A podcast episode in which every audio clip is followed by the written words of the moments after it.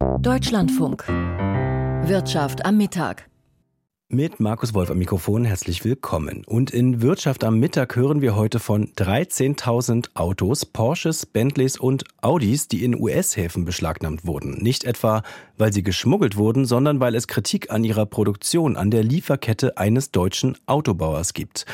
Außerdem hören wir davon, wie wir die heute veröffentlichte Arbeitsmarktstatistik in Deutschland einzuordnen haben, in welchem Sektor werden Menschen eingestellt, wo kriselt es und wir schauen tatsächlich auch am Ende der Karnevalswoche und das sage ich als Nicht-Rheinländer noch einmal auf den Karneval und zwar auf ein Unternehmen, das Karnevalsorden herstellt. Und damit willkommen bei Wirtschaft am Mittag. Die Financial Times hatte zuerst darüber berichtet, dass 1000 Tausende Autos des VW-Konzerns, darunter vor allem Luxusmarken, an Häfen in den USA beschlagnahmt worden sind. Der Grund, in ihnen ist wohl ein Teil verbaut, das in der chinesischen Provinz Xinjiang hergestellt wurde. Und weil die USA einen sogenannten Uyghur Forced Labor Prevention Act, also ein Gesetz haben, das Importe von mit Zwangsarbeit in Verbindung stehenden Produkten untersagt, wurden jetzt 13.000 Autos vorübergehend festgesetzt. Das Ganze in einer Woche, in der es erneut Vorwürfe gegen VW in China gab. Das Handelsblatt hatte ja berichtet, dass beim Bau einer Teststrecke möglicherweise uigurische Zwangsarbeiter zum Einsatz kamen. VW nutzt die Teststrecke mit seinem örtlichen Joint Venture Partner, dem chinesischen Staatskonzern SAIC. Benjamin Eisel dazu. In Xinjiang gibt es für ausländische Unternehmen gar keine Möglichkeit, saubere Geschäfte zu machen, so sieht es die Menschenrechtsorganisation Human Rights Watch. Die kommunistische Regierung begehe Verbrechen gegen die Menschlichkeit, indem sie Uiguren dazu zwinge, ihre Kultur und ihre Lebensweise zu ändern, so Maya Wang von Human Rights Watch. Die Staats- und Parteiführung versuche, die Menschen umzuerziehen, zu ihrer Ansicht nach zivilisierten und produktiven Mitgliedern der Gesellschaft. And this is the context under which force in diesem Zusammenhang kommt es zu Zwangsarbeit und Unternehmen vor Ort beteiligen sich dadurch an den Verbrechen gegen die Menschlichkeit. Für ausländische Unternehmen bedeutet das, wenn sie Geschäfte in Xinjiang machen, werden sie automatisch zu Komplizen. Das ist unvermeidbar und deshalb sollten sie nicht vor Ort sein. Es handelt sich hierbei um eine politische Kampagne von höchster Ebene, die in der gesamten Region durchgezogen wird takes place across the region. Volkswagen befinde sich derzeit in Gesprächen mit seinem Joint Venture Partner über die künftige Ausrichtung der Geschäftsaktivitäten in Xinjiang, teilte ein Konzernsprecher mit. Derzeit würden verschiedene Szenarien intensiv geprüft. Der Spiegel berichtet, VW prüfe bereits mögliche Ausstiegsszenarien. Bislang hieß es von Volkswagen immer, der deutsche Autokonzern könne gar nicht entscheiden, auszusteigen, da er nicht die Mehrheit an dem Joint Venture halte. Der Druck auf den Automobilkonzern steigt. Gestern hatte das Handelsblatt berichtet, dass beim Bau einer Teststrecke in der Stadt Turpan möglicherweise Zwangsarbeiter eingesetzt wurden. Schon länger befindet sich VW wegen eines Joint Venture Werks in der Stadt Urumqi in der Kritik. Erst vergangene Woche hatte BASF bekannt gegeben, sich aus Xinjiang zurückzuziehen. Zuvor hatten Medien berichtet, dass chinesische Partner des deutschen Chemiekonzerns stärker in das Unterdrückungssystem verwickelt waren als bisher bekannt. Ein Beitrag von Benjamin Eisel.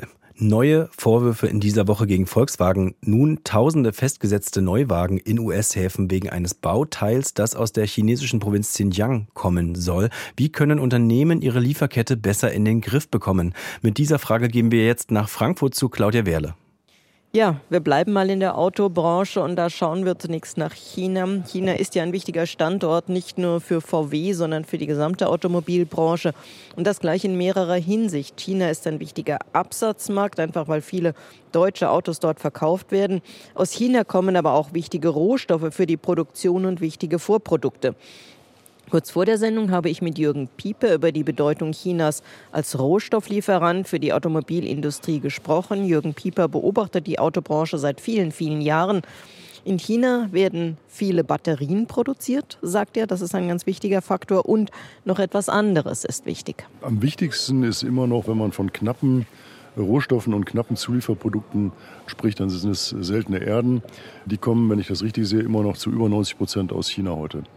Weiß man denn, was in den Fabriken im Ausland passiert, wie da gearbeitet wird? Man weiß es, glaube ich, ganz gut, sofern es europäische Unternehmen sind, die diese Fabriken betreiben. Natürlich kann man sagen, dass es schon etwas anders organisiert ist dort, dass sicherlich auch die Arbeitszeiten andere sind, dass es weniger großzügige Pausenregelungen gibt und so weiter, dass vielleicht auch solche Dienstleistungen um das Arbeiten herum wie zum Beispiel äh, vielleicht die Kantinenqualität oder jetzt auch in eher politischer Richtung äh, Mitspracheregelung und so weiter, dass die sicherlich in, in aller Regel nicht ganz den Standard von Westeuropa erreichen. Aber ich würde trotzdem sagen, dass der Standard insgesamt dort nicht schlecht ist und dass schon die Rechte von Mitarbeitern weitgehend wenn man jetzt von vielleicht wenigen Regionen absieht in China, dass die weitgehend äh, sichergestellt sind. In Zeiten der Corona-Pandemie haben wir gesehen, wie fragil Lieferketten sein können. Besonders Fabriken, die jetzt just in time produzieren, bekommen das sehr empfindlich zu spüren. Jetzt wollen viele Firmen die Lieferketten neu organisieren, um Ausfälle möglichst zu verhindern. Wie weit ist man denn in der Automobilindustrie da gekommen? Ja, die Autoindustrie kann sich sehr schnell auf veränderte Bedingungen einstellen. Ja, in den letzten Monaten hat man ja sehr viele Lieferkettenprobleme gesehen, beispielsweise was die Schifffahrt betrifft. Der Riesenkonflikt dort in Israel und den Nachbarstaaten äh, führte eben auch zu Angriffen auf äh, Frachtschiffe. Und da hat man doch relativ schnell umsteuern können, was jetzt zum Beispiel Transporte von Europa nach Asien und umgekehrt betrifft. Auch hier in, in Europa selbst, wir haben verschiedene Bahnstreiks erlebt in Deutschland. Die Autoindustrie ist, glaube ich, mit Abstand der größte Kunde der, der Deutschen Bahn. Und trotzdem hat man da wenig gehört, dass es da größere Produktionsausfälle gegeben hat. Also das kann die Autoindustrie ziemlich gut, dass sie nämlich mit solchen Transportproblemen umgeht. Trotzdem sind das natürlich viele Störfaktoren. Am Ende kostet es Geld und es werden auch einzelne Produktionsstückzahlen fehlen. Probleme sind das allemal und man wird auch in Zukunft, glaube ich, versuchen, die anders zu lösen als in der Vergangenheit. Ist man in anderen Branchen da möglicherweise weiter? Ich glaube, dass die, die Autoindustrie, weil sie eben so extrem weit verzweigt ist, also ein typisches Auto hat heute immer noch mehrere tausend Zulieferprodukte und jeder Hersteller hat tausende Lieferantenbeziehungen, weil das sich so weit entwickelt hat, auch global entwickelt hat, ist die Lieferkettenanfälligkeit bei den Autos noch etwas geringer, würde ich sagen, als im Schnitt äh, der deutschen Industrie. Was kann denn die Automobilindustrie tun, um Lieferketten sicherer zu machen? Ja, ich würde sagen, der Trend geht dahin, dass man wieder mehr aus Europa selbst bezieht, äh, gerade auch aus dem EU-Raum, den man ja doch als weitestgehend sicher ansehen kann, jetzt mal abgesehen von Streiks oder vielleicht Unwettern oder, oder ähnlichem. Äh, da ist die Anfälligkeit gegenüber äh, Störungen eben doch sehr gering. Und das versucht man eher ein bisschen umzusteuern und wieder mehr Lieferanten an Bord zu holen, die hier in der EU sitzen. Bei der Rohstoffbeschaffung wird das aber schwieriger. Bei der Rohstoffbeschaffung ist es sehr schwierig, das ist richtig. Auch das versucht man in gewissem Umfang, glaube ich, schon. Es gibt ja auch mittlerweile beispielsweise Lithiumvorkommen in Europa, die dort erschlossen werden. Es gibt dann eben darauf aufbauend auch Batteriefabriken zunehmend in Europa in Zukunft. Also der, der Trend geht schon dahin, auch bei verschiedenen Rohstoffen, sich äh, europäische Quellen so gut es geht zu sichern, was aber am Ende auch heißen wird, dass Autos teurer werden. So die Prognose von Jürgen Pieper. Ja, vielen Dank. Und Probleme in der Autoindustrie hin oder her. Claudia Werle, VW ist ja heute trotz alledem mit einem kräftigen Absatzplus ins neue Jahr gestartet. Wo wächst denn das Unternehmen? Ja, das ist richtig. Im Januar, da lieferte der Konzern weltweit 600 äh, 98.000 oder fast 699.000 Fahrzeuge aller Konzernmarken aus, ein Plus von mehr als 13 Prozent gegenüber dem entsprechenden Vorjahresmonat. Ein deutliches Plus gab es vor allem in China. Das muss man halt ein bisschen relativieren, denn 2013, da gab es im Land noch ganz massive Corona-Beschränkungen. Viele Menschen mussten zu Hause bleiben. Das wiederum hatte große Auswirkungen auf den Konsum. In Westeuropa und in Nordamerika, da gingen die Auslieferungen im Jahresvergleich etwas zurück. Und wenn wir jetzt auf einzelne Modelle schaut, zuletzt konnte wirklich die schwächelnde Kernmarke VW wieder zulegen. VW ist ja wie viele andere Autohersteller ein Konzern im Umbruch. Die Produktpalette wird neu aufgestellt. Abläufe in der Produktion sollen sich ändern. Transformation, so heißt das große Stichwort zurzeit. Aktien von VW sind heute 1,3 Prozent im Plus. Und noch ein anderes Wirtschaftsthema war diese Woche bestimmend die trüben Aussichten ganz allgemein für die deutsche Konjunktur. Ist das auch ein Thema an der Börse in Frankfurt? Ja, das ist ein ganz großes Thema und vorhin in den Nachrichten haben wir ja auch äh, gehört, dass die Zahl der Firmenpleiten wieder zunimmt. Nun muss man das ein kleines bisschen relativieren. Äh, Experten sagen, das ist keine Pleitewelle im klassischen Sinn, das ist eher eine Normalisierung des Insolvenzgeschehens. Wir hatten ja in in Corona-Zeiten ganz massive staatliche Hilfen gehabt. Und natürlich, es kann sein, dass Geschäftsmodelle nicht mehr funktionieren, dass Firmeninhaber zu spät auf sich verändernde äußere Rahmenbedingungen reagiert haben. Außerdem gibt es ja nicht nur Firmenpleiten, sondern es werden auch neue Unternehmen gegründet. Der DAX heute ein neues Rekordhoch ist bis auf 17.198 Punkte gestiegen. Er steht jetzt bei 17.154 Punkten. Viel Rückenwind kommt von den US-Börsen und äh, man darf nicht vergessen, der DAX bildet ja nicht nur die wirtschaftliche Lage in Deutschland ab, sondern einfach viel mehr, wie es international bestellt ist. Und da sieht es in Sachen Wirtschaftsentwicklung hier recht gut aus noch. Und zum Schluss schauen wir noch auf Euro, Rente und Gold. Der Euro wird mit einem Dollar 0,771 gehandelt. Die Umlaufrendite ist von 2,35 auf 2,42 Prozent gestiegen. Und für die Feinunze Gold müssen zum Mittag 2007,25 Dollar gezahlt werden. Vielen Dank, Claudia Werle an der Börse in Frankfurt.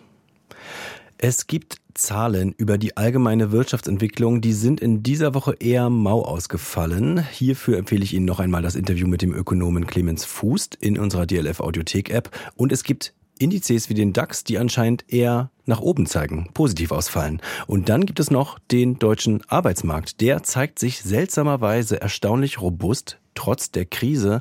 Und doch versteckt sich auch hinter der einen offiziellen Arbeitsmarktstatistik eine sich wandelnde Arbeitswelt. Heute hat jetzt das Statistische Bundesamt neue Zahlen für das zurückliegende Quartal vorgelegt, was kleinteilige Zahlen über die großen Trends im Arbeitsmarkt verraten. Gregor Lischka berichtet. Noch nie waren so viele Menschen in Deutschland erwerbstätig wie zum Ende des vergangenen Jahres. Zuletzt waren laut Statistischem Bundesamt etwas mehr als 46 Millionen Menschen in Deutschland erwerbstätig, 160.000 mehr erwerbstätige Menschen im Vergleich zu den Sommermonaten, ein kleines, aber messbares Plus von 0,3 Prozent. Was paradox wirkt an diesen ganzen Zahlen, obwohl mehr Menschen arbeiten, wird insgesamt nicht mehr gearbeitet. Und wenn man sich das genauer anschaut, dann äh, steigen vorrangig die Beschäftigtenzahlen bei Frauen. Und bei Frauen haben wir hohe Anteile an Teilzeit. Christa Larsen, Arbeitsmarktforscherin an der Goethe-Universität in Frankfurt. Und gleichzeitig gibt es immer mehr Menschen, die ihre Arbeitszeit reduzieren. Trotz des leichten Beschäftigungswachstums blieb die Zahl der insgesamt geleisteten Arbeitsstunden nämlich gleich. 15,4 Milliarden Stunden wurden im letzten Quartal 2023 insgesamt gearbeitet. Genauso viel wie bereits zuvor. Schaut man näher auf die Zahlen, fallen weitere feine, aber wichtige Differenzen auf. Im Dienstleistungssektor zum Beispiel wächst die Zahl der Beschäftigten recht ordentlich. Sprich, in Bereichen wie der Erziehung, im Handel, im Gastgewerbe verzeichnet man ein Beschäftigungswachstum von 0,6 Prozent. Im produzierenden Gewerbe hingegen sank die Erwerbstätigenzahl laut den Zahlen des Statistischen Bundesamts um 0,1 Prozent. Im Produktionsbereich haben wir ja glücklicherweise immer stärkere Automatisierung, Digitalisierung, die dazu führt, dass äh, wir weniger Fachkräfte brauchen. Gleichzeitig beobachte man gerade in diesen technischen Berufsfeldern auch für die verbleibenden Stellen einen großen Mangel an geeigneten Bewerberinnen und Bewerbern, während die Babyboomer sukzessive in Rente gehen. Sprich, das produzierende Gewerbe würde stellenweise gerne wachsen und die eigenen Beschäftigtenzahlen nach oben schrauben, kann es aber nicht.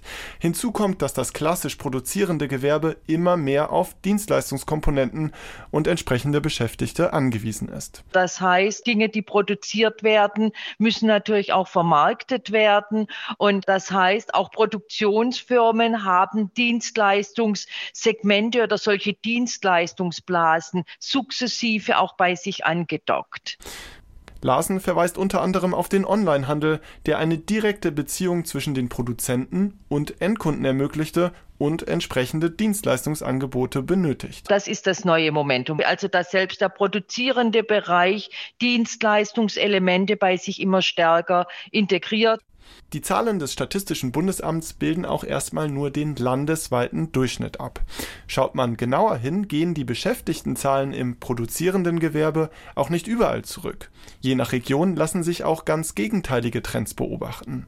Larsen verweist als Beispiel auf den hessischen Lahn-Dill-Kreis. Und wenn man sich das ein bisschen genauer anschaut, der Produktionsbereich, der wird ja sehr stark durch Ausbildung gestützt. Und in diesem Kreis sehen wir über lange Jahre hat man sehr systematisch auch Ausbildung aufgebaut, ausgebaut, das auch kulturell, auch regional stark unterfüttert. Davon profitiert man und damit kriegt man auch eine gewisse Stabilität in der Beschäftigung hinein. Die allgemeinen Zahlen des Statistischen Bundesamts hin oder her. Je nach Region hat der Arbeitsmarkt auch einen eigenen Entwicklungspfad.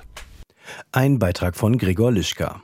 Und wir schauen uns an dieser Stelle wie jede Woche ein Unternehmen genauer an in unserem Firmenporträt. Heute geht es nicht nur um die Produktion eines Gutes für einen ganz normalen Markt, sondern vielmehr um die Produktion von Symbolik, von Kulturerbe, könnte man fast schon sagen. Am Aschermittwoch war es nämlich wieder vorbei, die Tage der Ordensverleiherei an verdiente Karnevalistinnen und Karnevalisten. Karnevalsorden, die ja ursprünglich eine Persiflage auf militärische Ehren Abzeichen waren, können dabei aus den Werkstätten desselben Unternehmens stammen, das auch sehr ernst gemeinte Orden produziert, das Bundesverdienstkreuz etwa. Allerdings stellen Karnevalsorden viele her, während alle Bundesverdienstkreuze aus dem nordrhein-westfälischen Lüdenscheid kommen, von der über 100-jährigen Traditionsfirma Steinhauer und Lück. Jan Tolzmann mit dem Firmenporträt. Morgens um 7 Uhr ist es bereits laut in den Lüdenscheider Werkstätten der Firma Steinhauer und Lück GmbH und Co. KG. Viele der 28 Mitarbeiter des Familienunternehmens arbeiten schon. Seit 1889 ist das Herstellen von Orden, Medaillen und Abzeichen aller Art das traditionelle Kerngeschäft des Unternehmens. Hier entstehen wohl die wichtigsten und angesehensten Orden Deutschlands, die Bundesverdienstkreuze, aber auch Karnevalsorden. Wer hier arbeitet, braucht nicht nur Leidenschaft für Orden, sondern auch für Treppensteigen. Ganz markant ist das Treppenlabyrinth, das sich durch das Unternehmen schlängelt und auch zum Büro der Geschäftsführerin Bettina Pregitzer führt. Sie sitzt am Schreibtisch. An der Wand hängt ein Foto der beiden Gründer August Steinhauer und Adolf Lück. Daneben ein antiker Tresor aus der Gründerzeit. Und darin befindet sich ein besonderer Schatz. Wir haben auch eine Firmenchronik. Das ist so ein dickes Buch, das liegt halt da drin, was äh, nur einen ideellen Wert hat. Hier unten dieser alte Schinken ist das. Ein altes, in hellbraunes Leder gefasstes Buch mit Goldschnalle im DIN A2-Format, mit vielen Bildern, Texten und Fotos. Fast immer laufen die Geschäfte mit Orden und Ehrenabzeichen gut. In Monarchien, in Demokratien, ebenso wie in Zeiten von Terrorregime und Krieg. Und auch das ist Teil der Unternehmensgeschichte, sagt Pregitzer. Heute distanziert sich das Unternehmen deutlich vom rechten Rand der Gesellschaft und antidemokratischen Positionen. Im Verdachtsfall dann recherchieren wir auch, woher der Wind weht und das lehnen wir kategorisch ab. Selbst wenn nur äh, der leiseste Verdacht des Missbrauchs von irgendwelchen Orden oder Ehrenzeichen besteht, das lehnen wir sofort ab. Und solche kommen häufiger vor, als manche vielleicht annehmen, erzählt die Geschäftsführerin. Zurück zur Geschichte. Nach den beiden Weltkriegen erlebt das Unternehmen jeweils eine Durststrecke. Ehrenabzeichen kamen aus der Mode. Daher suchte sich das Unternehmen neue Nischen. Die Menschen hatten die Nase voll von irgendwelchen Orden und Ehrenzeichen. Da in der Zeit haben wir mal was anderes gemacht. Da haben wir nämlich Läusekämme gemacht. Läusekamm habe ich zwar nicht, aber was wir auch gemacht haben, die Menschen wollten sich dann ja auch mit schönen Dingen abgeben. Da haben wir kleine Broschen und Armbänder gemacht. Der Deutsche Schützenbund, 1951 neu gegründet, gehörte zu den ersten Kunden, die sich wieder für Orden und Abzeichen interessierten. Heute werden Vereine, Verbände, Behörden und Bundesländer beliefert. Viele Kunden halten Steinhauer und Lück seit Generationen die Treue. Darauf ist man stolz. Heute können Kunden ihre Orden im Katalog bestellen oder sich ihren eigenen, ganz persönlichen Orden neu kreieren lassen. Vom ersten Grafikentwurf bis hin zur finalen Endmontage durchlaufen die Orden insgesamt acht Stationen im Unternehmen. In der Werkstatt im Herzen des Unternehmens durchlaufen die zukünftigen Orden einer Prägestation den alles entscheidenden Schritt. Es ist laut, warm und die Luft riecht nach Metall. Eine Maschine prägt, je nach Bedarf, die Orden aus Messing, Silber oder Gold. Ihr Herzstück ist das sogenannte Prägewerkzeug, ein bis zu 15 Kilogramm schwerer Block aus Metall, von dem alles abhängt. Sie bestimmen, was auf den Orden steht und sind das Kapital des Unternehmens. Seit 1889 produzierte es über 70.000 Prägewerkzeuge. Der Werkstattmeister Kai Hermann produziert Orden seit 46 Jahren.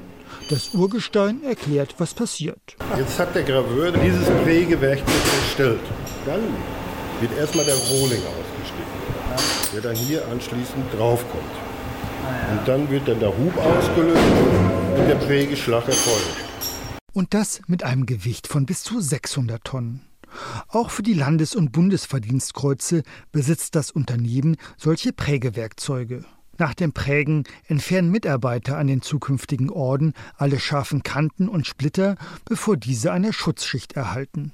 Der letzte Schritt vor der Montage erfordert etwas, was die Geschäftsleiterin bewundert. Eine ruhige Hand, viel Geduld und noch viel mehr Fingerspitzengefühl. Das Bemalen der Orden von Profis. Also die machen mit klitzekleinen Pipetten Färbungen auf so Orden und da muss man schon so eine Affinität zu Malen nach Zahlen haben. Also wenn ich jemanden in den Bereich einstellen müsste, wäre die erste Frage, ob er das mag, Malen nach Zahlen. Prägitzer liebt ihren Job. Das fast freundschaftliche, langjährige Verhältnis zu vielen Kunden und den Zusammenhalt der Kollegen. Das zeigt sich vor allem immer wieder in stressigen Situationen, erzählt sie begeistert. Wir haben auch so einen engen Zusammenhalt, wenn wir zum Beispiel einen Auftrag haben, der dringend raus muss. Dann gehen wir alle in die äh, Montage und helfen damit. Trotz guter Geschäftslage und dem Zusammenhalt im Team sieht das Unternehmen, dass sich viele jüngere Menschen nur wenig bis gar nicht für Orden interessieren. Dabei seien Orden in diesen Tagen doch ein Zeichen gesellschaftlicher Anerkennung für alle diejenigen, die sich für etwas einsetzen, sagt Firmenchefin Pregitzer. Jan Tolzmann. Und wir schauen in die Kommentarspalten, in die Wirtschaftspresse am Ende einer Woche, die von sich eintrübenden Konjunkturaussichten geprägt war. Bundesfinanzminister Lindner hat die abgesenkte Wachstumsprognose für das laufende Jahr als peinlich bezeichnet und als in sozialer Hinsicht gefährlich. Wirtschaftsminister Habeck sprach von einer dramatisch schlechten Entwicklung und warb für ein Sondervermögen für Investitionen. Dazu schreibt die Frankfurter Rundschau, der Finanzminister träumt von einer wirtschaftspolitischen Wende. Durch den Abbau von Vorschriften, Bürokratie und Steuerlast will er Unternehmen entfesseln und danach die Kräfte des Marktes walten lassen. Habeck hingegen ist fest davon überzeugt, dass Deutschland seinen Wohlstand langfristig nur wahren kann, wenn die Industrie nachhaltig und klimaneutral produziert. Und er glaubt, dass das ohne staatliche Eingriffe nicht zu schaffen sein wird. Es sind zwei grundverschiedene Philosophien der Wirtschaftspolitik, und doch sind sie nicht so unvereinbar. Die Zukunft der deutschen Wirtschaft hängt nicht an der Frage Markt oder Staat, sondern daran, wie sich beide Ansätze klug miteinander vereinen lassen. In der Rheinischen Post lesen wir, richtig ist, dass der Ukraine-Krieg die deutsche Wirtschaft stärker getroffen hat als andere. Richtig auch, dass die hohe Inflation Konsum und Investitionen gebremst hat. In Umfragen nennen Unternehmen an erster Stelle aber Bürokratielast, Fach- und Arbeitskräftemangel und Unsicherheit über den Kurs der Wirtschafts- und Energiepolitik als Hauptgründe für ihre Investitionszurückhaltung. Nur auf eine bessere Weltkonjunktur zu warten, kann nicht die Lösung sein. Das haben Habeck und Lindner erkannt. Bundeskanzler Scholz allerdings noch nicht.